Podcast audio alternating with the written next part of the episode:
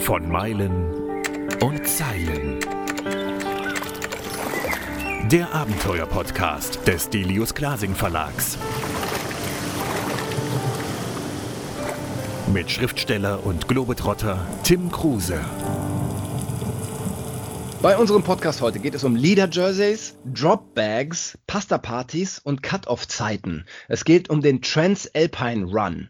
Und Sandra Mastro Pietro, ein wunderschöner, aber schwieriger Name, wie ich finde, hat das Buch geschrieben Trans-Alpine Run, das Kultrennen, Insights und Trainingstipps.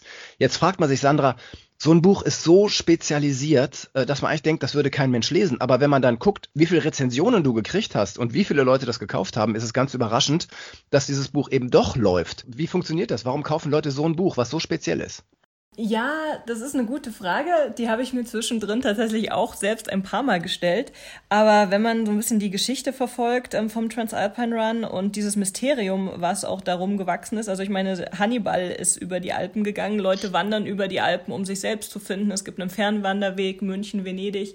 Es ist eine Faszination da. Ähm, weit laufen, weit wandern, Alpen. Ähm, also das hat, wie gesagt, die Alpen haben da einfach eine Geschichte zu und ähm, der Transalpine Run war und ist äh, in dem Rennformat einzigartig. Und gerade jetzt, ähm, in der Zeit, wo Extremrennen aus dem Boden schießen, äh, wie, ja, keine Ahnung, wie Sprösslinge im Frühling, ist es äh, so äh, einfach was ganz äh, Bodenständiges, sage ich mal, weil es dann jetzt eben auch schon 15 Jahre gibt und äh, dass die Leute über die Zeit mitverfolgt haben. Und ich glaube, viele träumen davon, einfach das einmal zu machen, eben in, diese, in dieser intensiven ähm, Kombination mit dem Partner, es ist ja ein, ein, Partnerrennen, das heißt, man überquert die Alpen zu zweit, darf nie länger als zwei Min äh, Minuten voneinander getrennt sein. Das wird hin und wieder gemessen durch äh, Zeitmessmatten auf der Strecke. Ja, es ist einfach ein sehr intensives Erlebnis und hat auch im im kleinen Läuferkosmos äh, ein sehr, sehr großes Standing. Daher das Buch ähm, und äh, daher glaube ich auch das Interesse. Erzähl mal von deinem ersten Transalpine Run. Also es ist ja ganz spannend, wie es dazu gekommen ist und wie du es dann erlebt hast. Oh, mein erster Transalpine Run war eigentlich äh, tatsächlich gar nicht äh, aus meiner Initiative raus, so, oh, das möchte ich mal machen. Ich hatte auch noch gar nichts vom Transalpine Run gehört. Aber ähm, eine Freundin und auch Läuferin und Autorin, die Andrea Löw, hat mich damals gefragt, hey, wollen wir das nicht zusammen machen? Wir sind damals schon ähm, ein Rennen in Schweden gemeinsam gelaufen über den nördlichen Polarkreis und haben festgestellt, hey, das klappt bei uns beiden total gut. Ähm, und ich habe mir das dann mal angeschaut, äh, eben Transalpine Run, auf ihre Frage hin und dachte so, ach du Schreck, ist verrückt, mache ich. Und ähm, ja, dann sind wir eben 2016 das erste Mal, oder stand ich das erste Mal an der Startlinie des Transalpine Runs und äh, bin einfach gelaufen. Tatsächlich ohne große professionelle Vorbereitung. Äh, also das heißt, ich habe jetzt nicht nach Trainingsplan trainiert, sondern hab, war für mich in den Bergen, habe meine Muskulatur darauf vorbereitet und habe dann versucht, da irgendwie drüber zu rutschen. Und ähm, genau so würde ich das auch tatsächlich meinen ersten Anlauf beschreiben. War auch mit diesem einmal, mit diesem intensiven Erlebnis, äh, war halt auch einfach eine Faszination geboren und auch eine Liebe zu den Bergen, die ich bis dahin nicht kannte. Und tatsächlich ähm, ja, gebe ich auch dem Transalpine Run in Anführungsstrichen ein bisschen die Schuld, dass ich jetzt absolut bergverrückt bin. Ja. Du würdest von dir selbst sagen, dass du zäh bist. Ähm, wie bist denn du sportlich aufgewachsen? Also wo hast ja. du denn das gelesen? Das habe ich gehört in einem anderen Podcast, den du auf run.de oder so gegeben hast. Ja, genau. Ähm, ich bin äh, sportlich aufgewachsen. Ich habe als Kind Judo gemacht ähm, sehr lange und habe dann ähm, auch im, im Alter, äh, also im Alter in der Jugend ähm, Kickboxen gemacht, also sehr kampfsportlastig, ähm, habe Volleyball gespielt, war aber, ähm, was mich glaube ich wirklich zäh gemacht hat, wenn man das so sagen kann, ich war die elfte Klasse ein Jahr in den USA und an einer Militärschule und durfte mein Jahr sogar verlängern und war drei Monate im Bootcamp Fort Knox und habe dort eine militärische Grundausbildung genossen und die macht stark im Kopf und ich denke auch im Körper. Unfassbar. Also du hast, äh, du bist da da äh, als Jugendliche, als 16-Jährige hin, fast als Punkerin, also irgendwie mit Kurt Cobain T-Shirt und roten Haaren hast du erzählt. Und ja, dann genau. kommst du zurück als Soldatin oder wie? Ähm, naja, also Soldatin ähm, noch nicht, aber es ist tatsächlich ein Jugendprogramm der US Navy gewesen, um zu rekrutieren. Ähm, man steigt dann auch, wenn man amerikanisch, amerikanischer Staatsbürger ist, ähm, nicht als ähm, quasi ganz unten ein, sondern schon mit einem gewissen Rang, wenn man sich nach diesem äh, erfolgreich durchlaufenden äh, Schulprogramm, das über vier Jahre geht, ähm, fürs Militär meldet, ist man dann quasi nicht ähm, Adjutant, sondern, oh, ich weiß gar nicht, als was man einsteigt. Das müsste ich nachlesen. Okay. Um, ähm, also ich war auch ein Jahr in Amerika, aber ich war an, einer ganz normalen Highschool ähm, mit, mit allen Vor- und Nachteilen und einem System in Amerika, was ein bisschen schwierig ist, wie ich fand.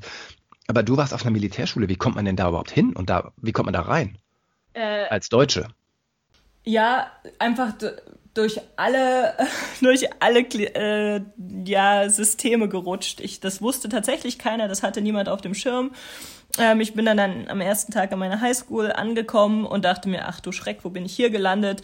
Ähm, denn ich hatte auch am ersten Schultag mein Kurt Cobain T-Shirt an und war da erstmal total dagegen.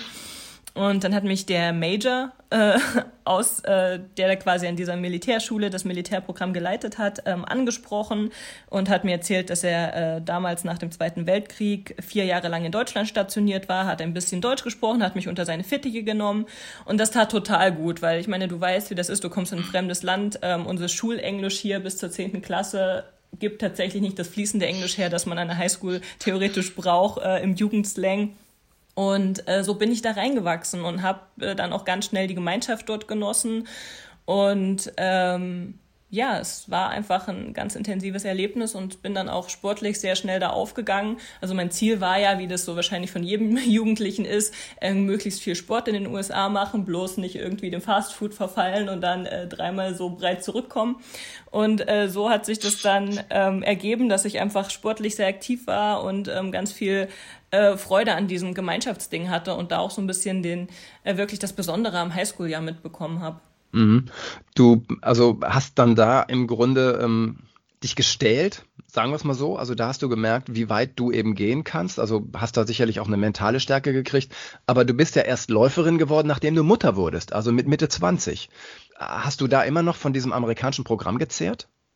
Tatsächlich komme ich aus der Ecke. Ähm, ich habe ja schon gesagt, dass ich zwischendurch noch mal äh, sehr aktiv Volleyball gespielt habe und ich fand Laufen immer doof. Lau Läufer waren für mich Autisten im Park. Mit, ja, mit, mit Kopfhörern. Ich habe das nie verstanden, wie man da alleine vor sich hin ähm, hatschen kann. Und äh, ja, dann war es eben 2011 meine kleine Tochter auf die Welt gekommen und irgendwann nach so einer Zeit habe ich gesagt, okay, ähm, also zwischen Arbeit und Mama-Dasein brauche ich irgendwie so zumindest 20 Minuten am Tag für mich und hatte da auch alle Unterstützung von zu Hause und ähm, bin dann eben raus spazieren gegangen, damals noch so, ähm, also es war so eine Mischung. Ich bin eine Laterne gelaufen, eine Laterne gejoggt und habe aber ganz schnell gemerkt, dass da Fortschritte kommen. Und ähm, das ist ja auch das Schöne am Laufen. Man merkt tatsächlich bis zu einem gewissen Punkt eine sehr schnelle Verbesserung. Und ähm, dann hat mich in dieser quasi Laufen, Joggen lau oder Gehen, Joggen, Gehen, Joggen äh, Phase eine Freundin angesprochen, hat gesagt, hey, ähm, sie trainiert auf ihren ersten Halbmarathon, ob ich nicht Lust habe, das Ganze mit ihr zu machen. Dann habe ich gesagt, boah, das ist schön, dann habe ich ein Projekt, dann habe ich ein Ziel und ähm, bin so 2012 ähm, meinen ersten Halbmarathon gelaufen. Ähm, ja, das ist dann etwas ausgeufert.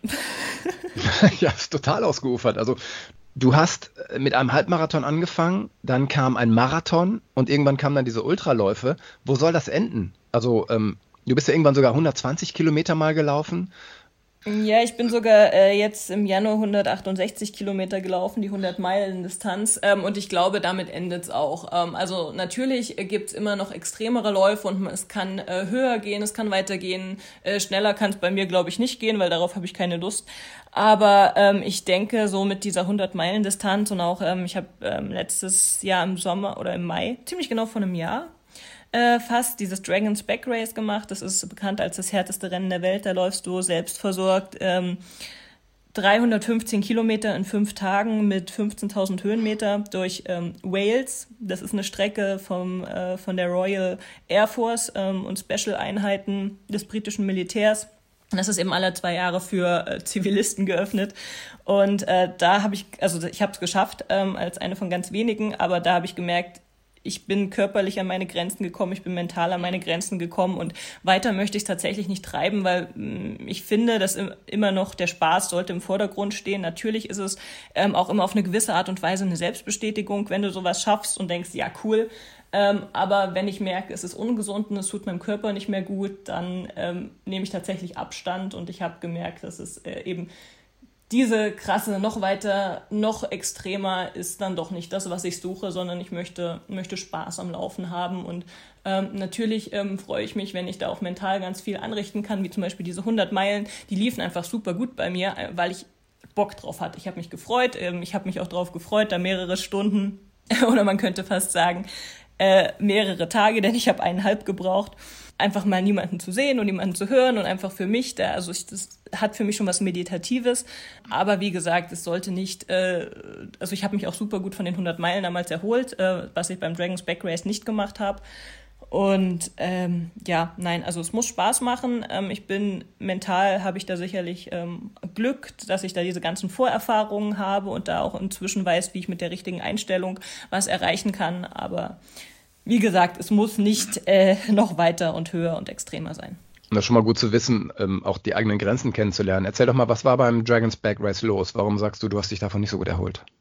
Ja, also du hast im Dragon's Back Race äh, tatsächlich machst du das ganze Ding eigenverpflegt und ich bin da sehr blauäugig rangegangen, hatte halt ganz viele Riegel dabei und ähm, das kannst du nach zwei Tagen schon nicht mehr sehen.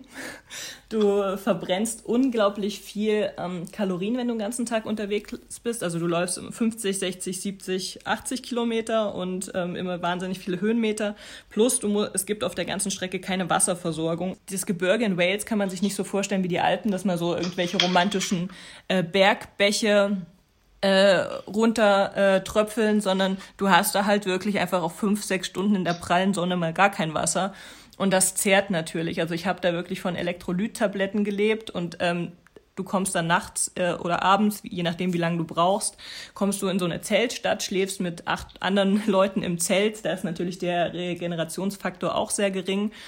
Und äh, ja, so schleppst du dich dann quasi über fünf Tage, 315 Kilometer mit äh, ganz, ganz äh, wirklich äh, engen Cut-off-Zeiten ähm, und äh, ich habe dann auch zum ersten Mal, also kann ich jetzt, ich erzähle das jetzt einfach mal an dem Rahmen, ähm, ich habe hab mich dann, äh, du hast natürlich auch keine Dusche, also du duscht fünf Tage nicht, du trägst fünf Tage dieselben Klamotten, weil du ja alles mitschleppen musst.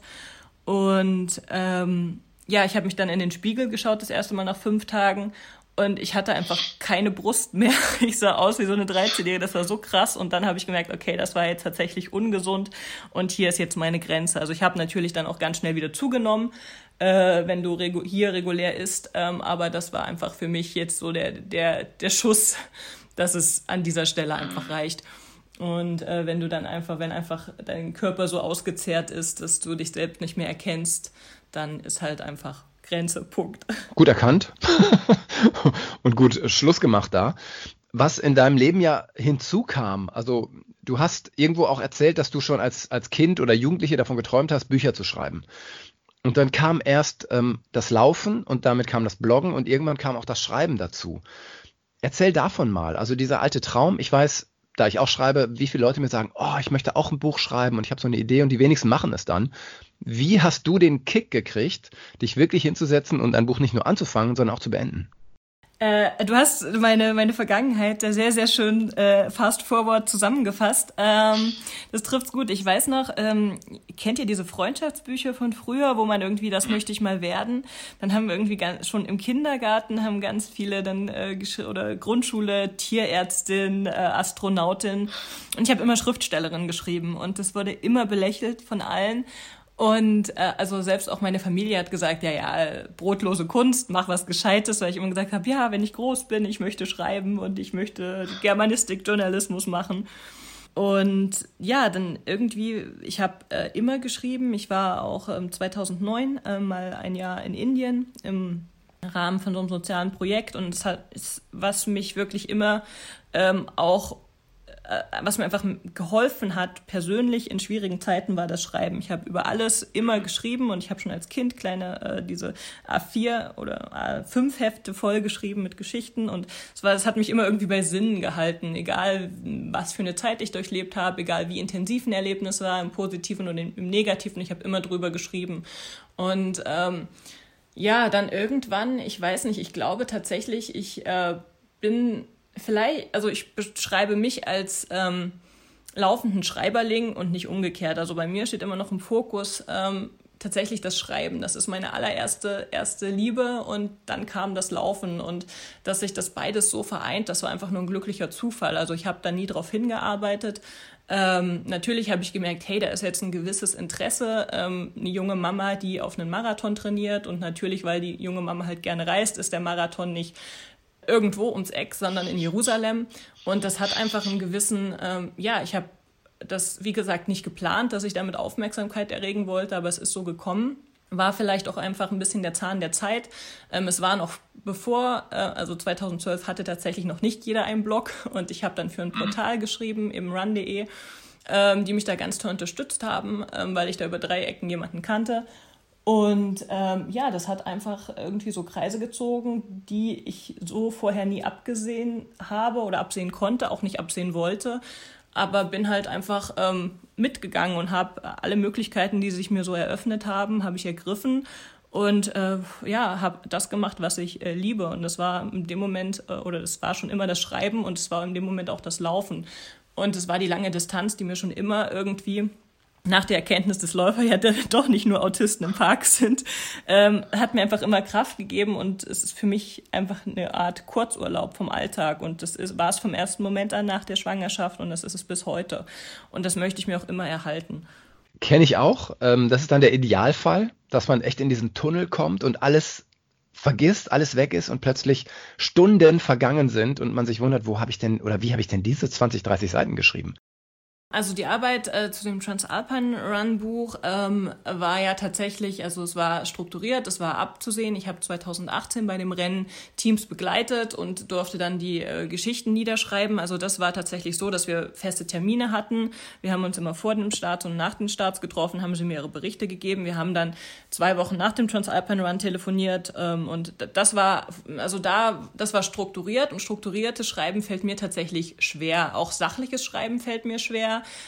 Da muss ich mich tatsächlich, wie du so schon gesagt hast, hinten reintreten. Da habe ich mir feste Termine in den Kalender gesetzt. Das war dann immer morgens, als meine kleine Tochter noch geschlafen hat. Oder spät abends habe ich mir alles geblockt, Handy aus, ähm, offline und dann habe ich mich hingesetzt und runtergeschrieben. Und ähm, tatsächlich aber emotionale Momente zu schreiben, fällt mir leicht und da habe ich auch wirklich ein Bedürfnis. Also da, dann nehme ich mir die Zeit, egal wie und was, und dann muss ich mir da wirklich von der Seele schreiben, trifft es richtig gut. Und ähm, das läuft dann und läuft dann und da höre ich und sehe ich auch nichts. Das ist Wahnsinn. Ich bin da in so einem Tunnel, wenn ich schreibe. Und ähm, ja, das ist ein Gefühl, das ich auch sehr, sehr genieße. Und das ist tatsächlich ähnlich dem Rennengefühl, wenn, ähm, wenn ich dann so in meiner eigenen Welt bin und dieses meditative einen Fuß vor den anderen mache, wie es bei 100 Meilen äh, war erst kürzlich, dann, ähm, ja, also dann, ich fühle mich da tatsächlich einfach wohl. Also es ist für mich ein wunderschöner, äh, ja, wunderschöner Ausgleich und ich bin auch danach K.O. Ich kann, es ist wie beim Rennen, dass ich, wenn ich so einen Text dann fertiggestellt habe, schon emotional, dass ich wirklich mich so richtig,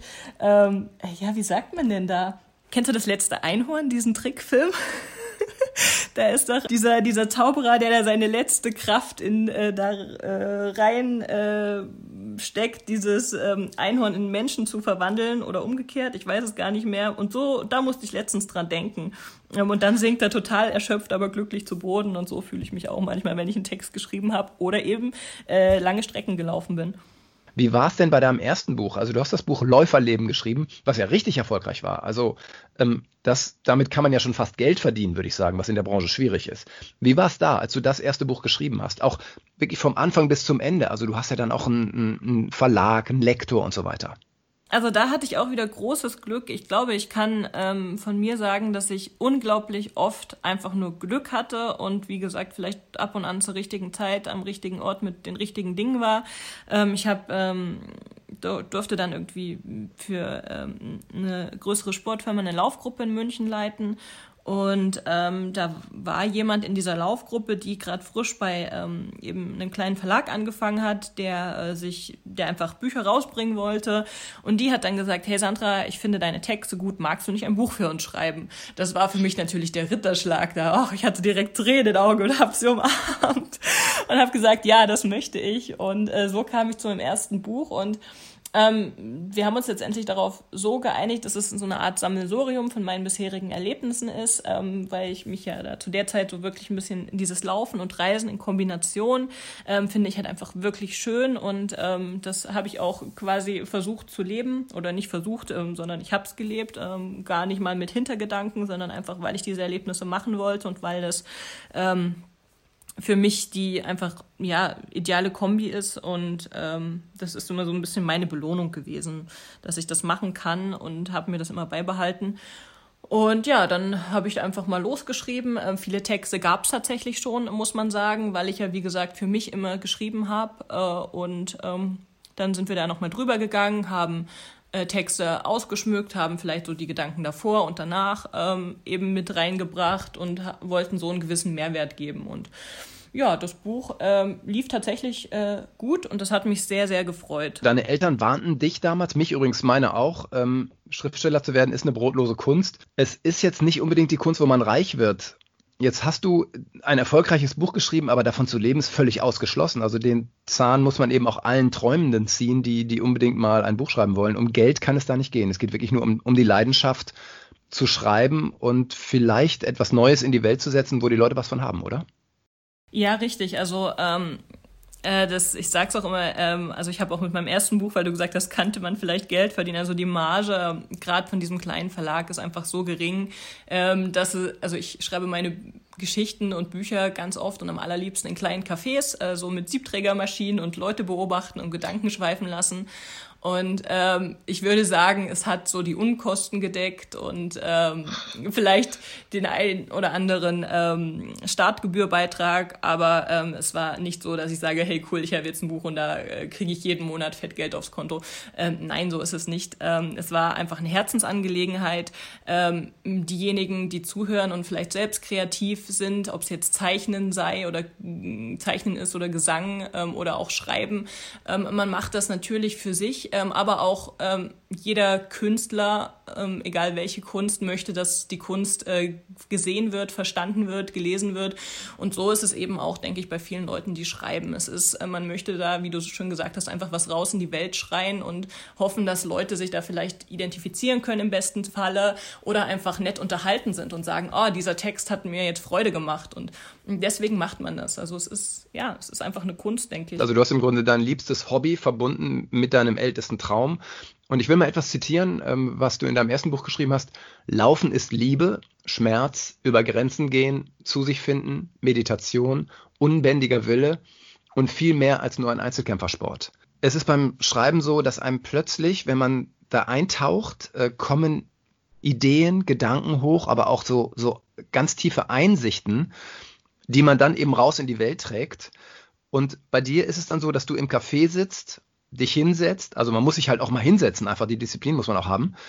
Und dann kommen diese Sachen hoch oder wie ist das bei dir? Ja, tatsächlich ähm, realisiere ich Gedanken ganz oft erst, wenn ich ähm, sie aufgeschrieben habe. Denn die sind in meinem Kopf und es, in meinem Kopf ist so ein Chaos. Ähm, vielleicht ist es ein kreatives Chaos, ich weiß es nicht, aber in meinem Kopf ist immer Chaos. Also mein, mein, mein Mann sagt immer, das Feuerwerk, so bing, bing, bing in alle Richtungen, äh, keine Struktur. Und äh, ja, und es hilft mir einfach, wenn ich darüber schreibe. Ähm, der Benedict Wells, ähm, auch ein sehr guter Autor, wie ich finde, hat mal gesagt, ähm, huh, ich kann es gar nicht mehr zitieren, dass man äh, Dinge erst realisiert, eben wenn man sie, ähm, ich erst denkt, wenn man sie aufschreibt. Und genauso ist es bei mir. Also das Schreiben hilft, Struktur in meinen ja, in Gedankenwirrwarr zu, zu bringen. Und ähm, manchmal verstehe ich mich selber tatsächlich auch erst äh, oder was ich dabei gedacht habe und gefühlt habe, wenn ich es aufgeschrieben habe. Und das ist so ein bisschen ein Ventil auch für alles, äh, was so im Leben passiert bei mir. Also andere gehen raus und hauen auf den Boxsack, ähm, um Emotionen loszuwerden. Ich schreibe tatsächlich, um Emotionen loszuwerden. Und ähm, ja, ich glaube, äh, jeder, jeder findet da so oder hat seine Möglichkeit und wenn er sie gefunden hat, dann umso besser. Es tut einfach gut. Man kann vielleicht zusammenfassen, dass Schreiben eine Art Selbsttherapie ist. Ja, das könnte ich eins zu eins so unterschreiben. Das hast du sehr schön gesagt. Es ist häufig so, dass Menschen, die ähm, nicht ein rein konformes Leben führen, was du ja nun tust mit deinen Extremläufen, ähm, dass die komisch angeguckt werden. Wir befinden uns ja eigentlich immer in einer Art Erklärungsnotstand, warum wir nicht dieses, ich mache in Anführungsstrichen, dieses normale Leben führen. Wie erklärst du das? Uh, das ist eine gute Frage, äh, die mich immer wieder ins Schwitzen bringt. Am Anfang hatte ich ganz oft Leute, die gesagt haben, ja, vor was rennst du weg? Und ich habe dann immer ganz frech geantwortet, ich renne vor nichts weg, ich renne auf etwas zu. Und das hat sie dann ins, ins Rudern gebracht, ähm, weil ich das tatsächlich nicht so empfinde, dass ich vor irgendwas wegrenne. Ich meine, äh, ist ein Freund von mir sagt immer, jeder hat seinen Dachschaden und ich, das stimmt einfach. Also jeder trägt irgendwas mit sich rum. Ähm, und ähm, ja, ich weiß es nicht. Also inzwischen, ich wurde das tatsächlich schon lange nicht mehr gefragt, stelle ich gerade ganz stolz fest. Warum führe ich kein konformes Leben? Ich weiß nicht, vielleicht, weil ich eben äh, die Einstellung habe, ähm, auch durch das viele Reisen, dass ich es nicht jedem recht machen muss und kann, sondern ähm, ich sehe es auch als Mama ganz oft, ähm, dass ich einfach, ich glaube, also ich würde von mir sagen, dass es meinem Kind sehr gut geht und ich auch eine gute Mama bin und ich glaube tatsächlich, dass es viel damit zu tun hat, dass ich diesen Ausgleich habe, dass ich mir die, die Freiheit bewusst nehme, laufen zu gehen ähm, oder auch mal ohne das Kind zu verreisen. Ich, ähm, ich glaube tatsächlich, dass, ja, wie erkläre ich das? Es, es tut mir gut und ähm, wenn mir etwas gut tut, dann kann es auch nicht schlecht für mein Umfeld sein. Weil ich tatsächlich sehr ausgeglichen bin, würde ich, würde ich mal behaupten. Dennoch gibt es immer wieder diese Fragen und ich kenne die ja auch. Eine Frage ist eben, wo kommt das eigentlich her? Also warum leben wir ein nicht konformes Leben? Ist das Erziehung oder ist das unsere Antwort auf eine konservative Erziehung oder wo kommt das bei dir her? Hast du irgendeine Ahnung? Ja, was ist, was ist die Wurzel? Was ist der Ursprung deines anderen Lebens?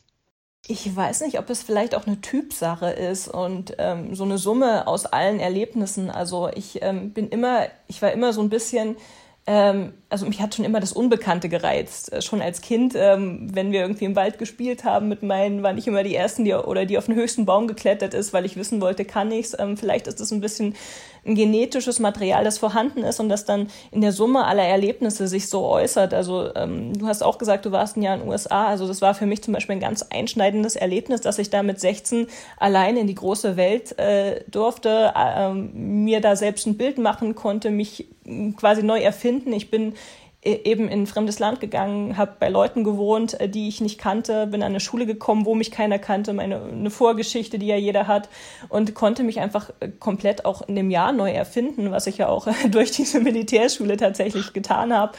Und ich glaube, jedes Mal wieder dieses Neuerfinden oder die Möglichkeit zu bekommen, ähm, das, das lässt dich ein Stück, äh, ja, du, ich weiß nicht, ich glaube, ich brauche diesen, diesen, äh, ja, Nervenkitzel ist falsch. Ich brauche einfach ähm, so, so ein bisschen die, die, das Adrenalin ähm, vor so einem Wettkampf oder, oder das äußert sich bei mir in diesen extremen Wettkämpfen. Aber ähm, ja, ich, ich habe mir da noch gar keine Gedanken gemacht. Das ist eine sehr gute Frage, über die werde ich wahrscheinlich jetzt auch nach unserem äh, Telefonat hier nachsinnen. Aber ich, ich glaube, es ist einfach äh, ein gewisses Material vorhanden, äh, das sich dann durch all, alle Erlebnisse äußert. Also auch, dass ich nach Indien gegangen bin damals. Mhm. Ähm, nach meiner ja doch so soliden Ausbildung, wie meine Familie das wollte. Und ich dachte mir, cool, jetzt habe ich eine Fremdsprachenrichtung äh, gemacht und jetzt muss ich in die Welt gehen und möchte noch mehr entdecken. Und ähm, ja, der Wunsch ist einfach ganz tief in mir und ich glaube, glaube nicht, dass es, also ich kann es auf nichts zurückführen, außer vielleicht diese Möglichkeiten, die ich auch als Kind schon hatte, dass ich reisen durfte, dass ich das ja USA machen konnte, dass ich immer gute Erfahrungen hatte ähm, ja, und vielleicht, ähm, es gibt, also ich habe viel Paulo Coelho gelesen, ich weiß nicht, ob du den kennst. Klar. Ähm, Alchemisten und ähm, so dieses Mut steht am Anfang, Glück am Ende. Das hat sich einfach immer wieder bei mir bestätigt und ähm, vielleicht suche ich deswegen auch die Situation, wo ich Mut aufbringen muss, weil ich danach immer so unglaublich glücklich bin. Und ähm, ja, das ist so ein bisschen mein, mein Lebensmotto tatsächlich. Und ähm, ja, vielleicht ist es das einfach, dass ich ganz viele Erfahrungen gemacht habe, wo ich gemerkt habe, hey, einmal mutig gewesen, einmal auf mein Bauchgefühl gehört und das bringt mir mehr Glück, als Situationen tausendmal durchzuspielen. Ja, und du hast es oft genug erfahren. Also du hast Mut bewiesen und aufgebracht und dann ähm, eben das Glück erfahren. Ich habe noch eine, eine noch schwierigere Frage, wie ich glaube. Oh weh. Oh. Schieß los, das macht Spaß. ähm, also dadurch, dass du, und ich kann es ja voll nachvollziehen, ich habe auch, ich auch ein Jahr in Indien verbracht mit einem Guru, bin mit dem um die Welt gereist, habe da auch ein Buch drüber geschrieben. Und ähm, also ich, ich lebe genau wie du auch ein, ein völlig ähm, und immer wieder ein Leben, wo ich ausbreche aus diesem Alltag. Ist es bei dir so, dass du dir Partner suchst, die eben nicht so sind, um den Gegenpunkt zu finden? Oder wie läuft das bei dir mit, mit Partnern? Also du bist ja verheiratet, das heißt, du hast ja nur eine feste, funktionierende Partnerschaft. Ist dein Mann eher ein konservativer, bodenständiger Typ, der eben so verrückte Dinge nicht macht? Äh, ja, tatsächlich. Ich war jetzt im äh, Oktober, nee, im, ja, im Oktober letzten Jahres war ich im Iran und das lief tatsächlich so ab, dass wir im Auto äh, saßen, nach Italien gefahren sind zu einem Wettkampf und ich habe festgestellt, boah, hey, ich habe nächste Woche keine Termine, lass uns in den Urlaub fahren. Und daraufhin meinte mein Mann, oh nee, er kann nicht und äh, neuer Job und äh, sowieso. Und dann habe ich gesagt, prima, dann fliege ich allein. ich wollte schon immer mal in den Iran. Daraufhin hat er mich angeschaut, ja, wenn das dein Wunsch ist, dann tu das.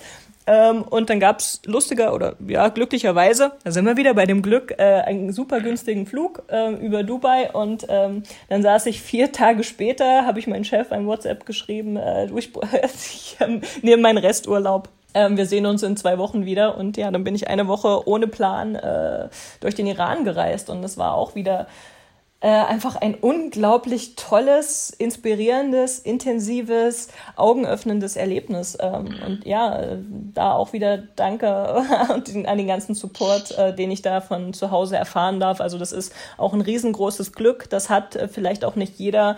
Und ich denke, ja, die, die Partnerwahl verlief vermutlich auch. Ähm, ja, es ist einfach diese Unterstützung, die ich da erfahren darf, diese ähm, uneingeschränkt ist ein ganz wunderbares Gefühl und ähm, es ist tatsächlich auch so ein bisschen das Gefühl von zu Hause. Also ich komme, äh, ich, ich reise sehr, sehr gern, ich bin sehr gern weg, aber ich komme auch gern nach Hause und das ist ein ganz wunderschönes Gefühl und das äh, sehe ich auch als großes Glück an. Ich habe, apropos Glück, ähm, auf meiner letzten großen Reise, wo ich die Donau runtergepaddelt bin, Stand-up, habe ich einen ganz jungen Belgier kennengelernt. Der war Anfang 20, der war ähm, mit einem Kanu unterwegs oder das war eine Piroge, also so, so eine Art Kanu-Kajak-Ding. Ähm, ohne Handy, ohne Computer, der war einfach, der ist einfach los und ist dann ähm, monatelang ist er gepaddelt, dann nachher sogar noch im Schwarzen Meer weiter. Und dieser junge Typ, ähm, der ist halt gar nicht ausgestiegen, weil er noch nie irgendwo in der Gesellschaft eingestiegen war. Und der sagte mir, Glück ist eine Lebenseinstellung. Und das fand ich so perfekt und das traf mich genau richtig, wo ich dachte, ja, das ist es. Ich ja. entscheide es. Also es ist einfach meine Interpretation des Lebens. Würdest du dem zustimmen? Absolut. Ähm, ich habe heute erst gelesen, ähm, der größte Feind des Menschen oder auch der einzige Feind des Menschen sind seine negativen Gedanken. Und ähm, auch das kann ich eigentlich so unterschreiben ähm, dass man einfach, äh, also das Glück findet einen schon oder man findet das Glück, wenn man einfach die richtige Einstellung hat, vielleicht auch eine gewisse Leichtigkeit äh, an, den an den Tag legt. Ähm, aber es gibt schon Leute, die sich sehr viel Gedanken machen und sehr viel abwägen, was wäre, wenn. Und ich glaube, das Was wäre, wenn ist so ein bisschen ähm, der, also Glückskiller ist übertrieben gesagt, ähm, aber ich glaube, was wäre, wenn ist schon der erste Punkt oder Zweifel, Selbstzweifel. Ähm, ja, sind etwas, das uns, uns schnell ähm, aus dem Glück rausholt. Äh, und immer diesen Boden der Realität, der ist einfach zu hart. Ähm, also ich sage da auch immer, ich laufe viel lieber auf Wolken und so soll mich halt einer aus meiner Blase rausholen. Ähm, aber ich fahre damit gut. Ähm, ja, nee, doch, Glück, Glück ist Einstellungssache und ähm, Unglück zum gewissen Grad auch. Wie gesagt, niemand, ähm, also da, da, möchte ich auch niemandem zu nahe treten. Verluste, schwere Krankheiten, ähm, das äh, ist eine andere Sache. Aber Leute, die ein funktionierendes Leben haben, äh, sind, äh, da kann jeder sicherlich sein Quäntchen Glück mitnehmen. Und ähm, ich verstehe auch, also es ist tatsächlich so, man braucht auch gar nicht viel Geld, um glücklich zu sein. Also ich merke das immer wieder. Natürlich äh, kosten Reisen Geld und auch ein Flug kostet Geld. Ähm, aber es muss nicht immer weit weg sein. Also es gibt super also man kann Fernwanderwege laufen, hat da intensive Erfahrungen. Ähm, man kann sich immer eine Auszeit gönnen und ähm, also gerade wir haben großes Glück, in Deutschland zu leben und da auch in allen Richtungen abgesichert zu sein. Also wie gesagt, es ist der Mut, äh, der am Anfang steht und das Glück am Ende. Ja, da komme ich wieder auf mein Credo. Gibt dir komplett recht. Also ähm, man kann so günstig Urlaub machen. Zum Beispiel meine Donaureise. Ich hatte da genau 500 Euro mit und die letzten Euro habe ich für die Fähre benutzt, die dann vom Schwarzen Meer mich zurück zur Busstation brachte. Und ich war zwei Monate unterwegs. Und das geht eben. Es geht, das Glück zu finden in der Natur, in Einfachheit. Und das ist möglich. Und du schreibst in deinem Buch Trans Empire Run, schreibst du, glaub an dich selbst und deine Fähigkeiten, lass dich nicht vom Weg abbringen und gehe gut mit deinen Mitmenschen um. Und dieser Schlusssatz, also der, der letzte Teil, der ist so wichtig. Wie, wie kriegst du das hin? Also, und passiert es ja auch manchmal, dass du mit, mit Menschen nicht gut umgehst? Ähm, uff, ich bin mir ganz sicher, dass mir das passiert, ähm, denn äh, jeder hat einfach mal einen schlechten Tag, jeder hat Momente, wo er das Gefühl hat, okay, jetzt wird mir alles zu viel, ähm, aber tatsächlich versuche ich, äh, es klingt jetzt so abgedroschen, das ist mir schon fast peinlich, aber ich versuche achtsam zu leben. Also ich versuche meine Mitmenschen immer zu verstehen. Ich versuche nicht zu urteilen, weil man eben in die Leute nicht hineinschauen kann. Jeder trägt sein Säckchen mit rum und äh, da sind wir auch wieder bei dem Satz, den ich vorher gesagt habe, jeder hat seinen Dachschaden. Ja, äh, das ist tatsächlich ein Motto, das ich mir auch äh, durch das Reisen äh, oder so ein bisschen die, ein Glaubensgrundsatz, den ich mir durch das Reisen angewöhnt habe, nicht urteilen ähm, weltoffen sein und ähm, ja, einfach äh, gut, so ein bisschen wie es in den Wald hinein, äh, äh, wie man in den Wald hineinruft, so kommt zurück. Und äh, damit habe ich sehr gute Erfahrungen gemacht und sehe das auch ein bisschen als, ähm, wie sagt man da, als, ja, das ist ein Teil meines Glücks, dass ich äh, wirklich versuche, nett zu sein, dass ich, ähm, ich rede auch nicht schlecht über andere. Also das habe ich auch komplett aus meinem Leben äh, gestrichen. Das sind Dinge, die macht man als Teenager und dann kommt da ganz viel Drama. Und ich habe gemerkt, das tut mir nicht gut. Ähm, und ja, deswegen habe ich einfach gesagt, nee, ich, ich lebe mein Leben ähm, mit meiner Familie, in meinem engsten Kreis und zu allen anderen bin ich nett und freue mich natürlich auch, wenn sie nett zu mir sind. Aber der Rest, ähm, der bleibt einfach, also den, ich lasse mich auf kein Drama ein, zumindest nicht bewusst. Und wenn mir mal irgendwas passiert, dann sehe ich da auch wirklich äh, den Fehler und entschuldige mich. Und damit geht's mir gut. Also wie gesagt, niemand ist unfehlbar. Ich mache sicherlich viele, ähm, auch viele Dinge, die so nicht sein sollten, aber dann versuche ich immer die Größe aufzubringen, mich zu entschuldigen und das ehrlich zu meinen. Ich würde dich zum Schluss gerne fragen, was hast du denn als nächstes vor? Was steht denn als nächstes an? Ach, äh, eigentlich äh, dachte ich mir so, äh, war, äh, dieses Jahr chill ich mal, weil ich hatte letztes Jahr ein sehr, sehr intensives Jahr, eben mit dem Dragon's Back Race, äh, der Buchveröffentlichung, natürlich dann den Transalpine Run, äh, den ich wieder gelaufen bin und ähm, dann gab's noch die 120 Kilometer und dann nochmal 200 Kilometer durch Namibia und ja, dann dachte ich mir, ich chill ähm, und äh, ja, warte mal, was passiert. Und äh, das war, glaube ich, ganz gut jetzt in der Zeit von Rennabsagen durch Corona. Und ähm, jetzt ist es eigentlich nur mein Kör Körper pflegen nach dem letzten Jahr. Ähm, ich habe auch äh, freue mich gerade, dass ich zugenommen habe und ähm, ja, einfach äh, ganz viel mit meiner Tochter und meinem Mann äh, Zeit verbringen und ähm, meinen Mann jetzt supporten. Er hat mich letztes Jahr eben sehr supportet und der hat sich jetzt ein paar Läufe rausgesucht und ähm, da fahren wir als seine Fancrew natürlich mit und jetzt möchte ich einfach da ein bisschen zurückgeben von dem, was ich alles machen durfte. Großartig. Sandra, vielen, vielen Dank für dieses tolle Gespräch. Lange nicht mehr so gut philosophiert und so schlaue Antworten gekriegt. Und ich wünsche dir ganz viel Glück und äh, dass du deinen Mann gut unterstützt und äh, dich an deiner Tochter erfreust und weiterhin das Glück findest. Vielen Dank. Ich, äh, ja, es hat wirklich großen Spaß gemacht. War ein super Gespräch und ich nehme da selbst auch ganz viel mit. Also vielen Dank dafür. Das war von Meilen und Zeilen. Der Abenteuer-Podcast des Delius Glasing Verlags. Mit Schriftsteller und Globetrotter Tim Kruse.